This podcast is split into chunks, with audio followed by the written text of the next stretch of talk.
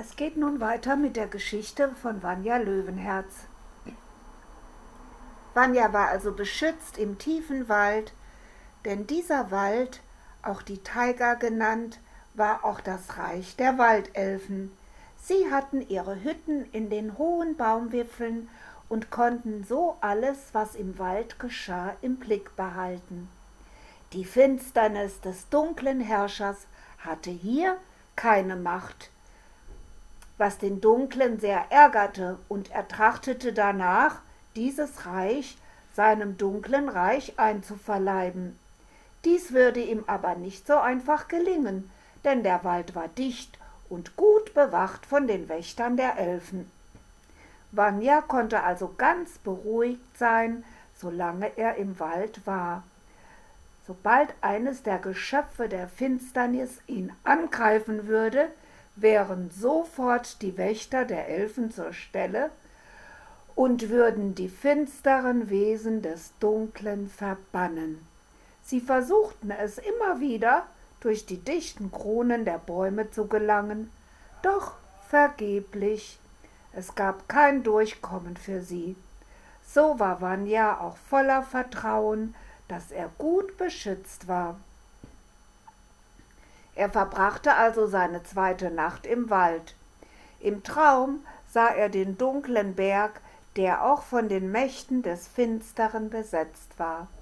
In diesem Berg musste er ja das schwarze Juwel finden. Er sah tief im Berg einen Drachen, der einen ganzen Schatz an Juwelen hütete, und darunter war auch das schwarze Juwel. Der Drachen unterstand nicht der Herrschaft des dunklen Zauberers, er war sein eigener Herr. Dennoch würde er freiwillig keinen seiner Juwelen herausgeben.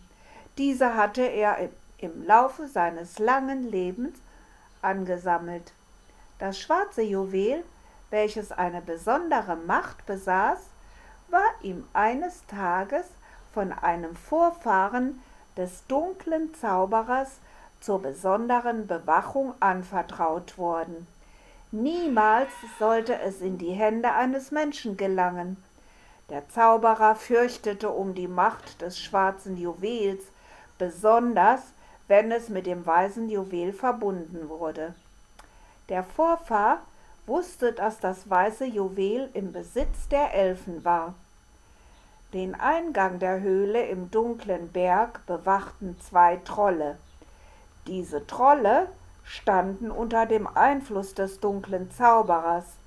Sie waren seine Geschöpfe, und sie sollten sicherstellen, dass niemand ohne sein Wissen in den Berg gelangte.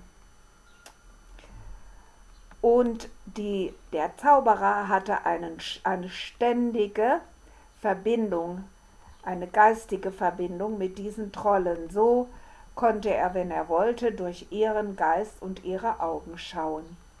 Vanya war bedrückt von diesem Traum. Wie sollte er das jemals schaffen? Am späten Nachmittag des gleichen Tages gelangte er an den Rand des Waldes. Vor ihm lag weites Grasland und in der Ferne sah er die Berge aufragen. Hier musste er nun seinen treuen Gefährten den Wolf zurücklassen, denn der musste im Wald bleiben. Er war nun ungeschützt, solange er durch die Steppe reiten würde. Doch Hilfe kam. Die Elfenkönigin ließ ihn nicht alleine, denn sie wusste um die Gefahren der Steppe. Arunia Morgenwind gesellte sich zu ihm. Arunia war eine geflügelte Elfe und zudem eine erfahrene Kämpferin mit Pfeil und Bogen. Ihren Köcher trug sie auf dem Rücken und der Bogen hing über ihrer Schulter. Dazu kam noch Legolas Leichtfuß. Er konnte rennen wie der Wind und seine Füße berührten dabei kaum den Boden. Auch war er ein weithin im Elfenland bekannter Schwertkämpfer. Sein Schwert war in den Schmiedeöfen der Zwerge im Bergwerk geschmiedet worden, aus dem besten und härtesten Stahl. Die Zwerge waren die besten Schmiede, die je gelebt hatten und weithin bekannt für ihre Schmiedekunst. Mit diesen beiden an seiner Seite konnte Vanya es wagen, die Steppe zu überqueren. So ritt Vanya nun wieder auf Sturmwind in schnellem Galopp über die weite Steppe. Einige finstere Geschöpfe wagten einen Angriff. Sie hatten den Auftrag, das weiße Juwel zu stehlen und Vanya so zu verletzen, dass er nicht weiter reiten konnte. Doch gegen Arunia und Legolas hatten die Wesen keine Chance, an Vanya heranzukommen.